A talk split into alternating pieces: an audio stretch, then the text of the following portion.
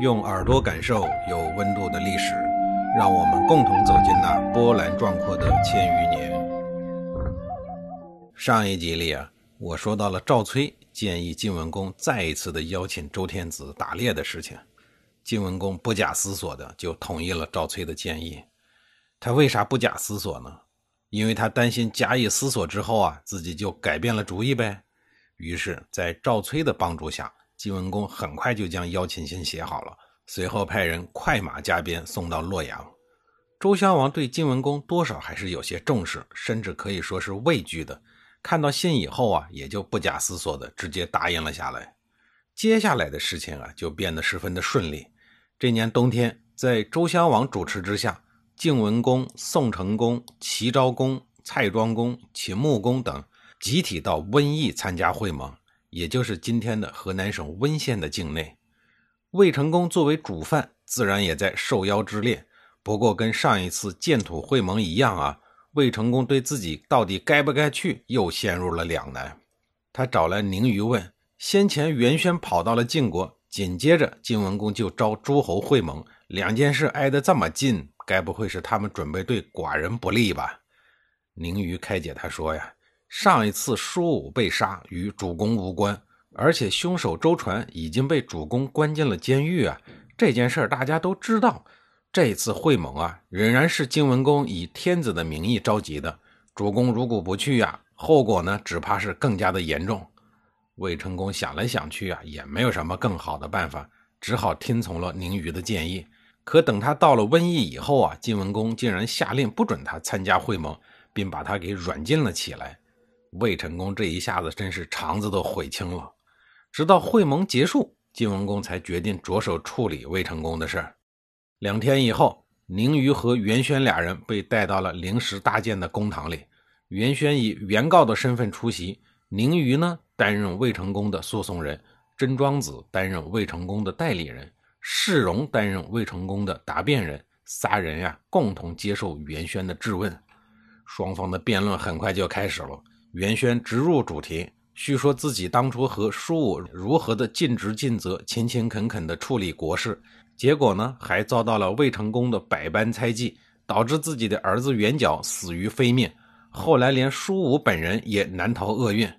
答辩人世荣开始答辩了，他从一开始就企图把责任全部推卸到假装在蹲监狱的周传身上，极力的为魏成功开脱。可是呢？袁轩识破了他的阴谋，针锋相对地指出，正是因为魏成功的纵容，才引发了一系列的悲剧。为什么说周传在假装蹲监狱呢？在上一集里我说了，魏成功出于百姓们的压力，没办法把他扔进了监狱，那不过是掩人耳目而已。周传这个小人呀，他还是要继续使用的。世荣一计不成，转而呢又指责袁轩公报私仇，名义上为舒武鸣冤，其实呢是想替自己的儿子报仇。袁轩也据理力争，说：“如果我有私心，当初为什么要主动把儿子派到他的身边为人质呢？得知了儿子的死讯，我为什么还要拒绝周围人的好意，没有发动政变来报复呢？”答辩人世荣傻眼了，被袁轩驳的是哑口无言。魏成功的应诉代理人甄庄子见状以后啊，接过了话头，与袁轩继续展开了辩论。但是几番回合下来，同样以失败告终。袁轩有理有据，在场之人无不信服。然而辩论的整个过程当中，宁虞都坐在那儿，始终一言不发。坐在一旁的晋文公眼看事实已经清楚，便站起身来说：“如今整个事情已经清晰了，袁轩和舒武的确是被冤枉的。”魏侯任用奸臣枉杀忠良，罪行十分恶劣。但念在他毕竟是天子之臣，所以啊，只能将他收押，等待天子的决断。他身边的这些个奸臣，不但不规劝魏侯，反而助纣为虐，其罪当诛。说完，晋文公下令将世荣问斩，真庄子呢施以月刑，也就是砍掉了双脚。而宁虞却因为平时里啊名声较好，再加上他今天呢也没有为魏成功开脱。所以晋文公最终特许将宁于无罪释放。事情有了初步的了结，晋文公专程前往周襄王的住处向他汇报，并请周襄王下令处死魏成功。可是周襄王却觉得这种先例不能开，于是对晋文公说：“根据周礼呀，君为尊，臣为卑，做臣子的呢，理应无条件的服从君主，这样国家的政令才能实施。现在元轩以下犯上，与其主公对簿公堂，这已经严重的越礼了。你不但支持啊，现在还要帮助元凶杀掉他的国君。这种事情一旦传开呀，父子君臣都来对簿公堂，那天下岂不要乱套？晋文公觉得周襄王这似乎是另有所指，但也只能是顺着周襄王的意思。周襄王便提议说呀，将魏成功的诸侯身份废除掉，然后带到洛阳关押起来。这样也算对魏国人有一个交代。晋文公虽然很不情愿，但是他也想不出更好的高招，也只好答应了下来。几天以后，周襄王就带着魏成功返回了洛阳，宁虞也奉命跟随周襄王一起离开，在路上呀负责照顾魏成功的起居。等周襄王走后呢，晋文公还是有些不甘心，于是他决定啊，明的不行就来暗的。他让自己的私人医生跟着魏成功一块去了洛阳，名义上是照料魏成功的身体，实际上啊，他已经暗中给医生下了指令，让他找机会用毒酒送魏成功上黄泉路。同时呢，晋文公还特意的叮嘱元轩，让他回国以后赶紧选立新君，从而断了魏成功等人的念想。元轩也是积极的照办。回到国内以后，就和其余的大夫商议。共同拥立了舒武的弟弟，也就是公子瑕当了国君。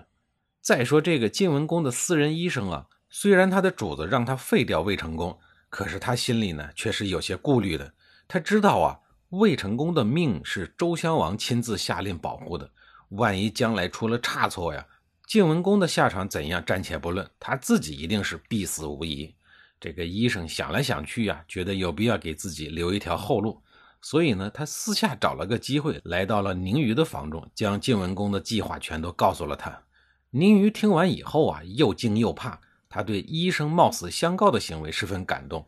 为了不让医生担责呀，他建议医生仍然按晋文公的命令下毒，但是每次下毒的分量啊，都要控制在人体能承受的范围之内。医生觉得这两边都不得罪的主意实在是太好了，于是严格的控制了下毒的分量。就这样啊，魏成功在洛阳的监狱里关押了一年，身体呢依然健康如初。但是魏成功的心里十分清楚啊，自己能活下来呢是侥幸，晋文公迟早还会想其他的办法来对付他。所以最可靠的做法还是能尽快的回到自己的国家。不久之后啊，从曹国那边传来了一个好消息，终于让魏成功看到了希望。上一次五路之战以后啊。曹国的曹公公作为俘虏，一直被关押在晋国的监狱里。他和魏成功一样，都在想尽办法，及早的让晋文公准许自己回国。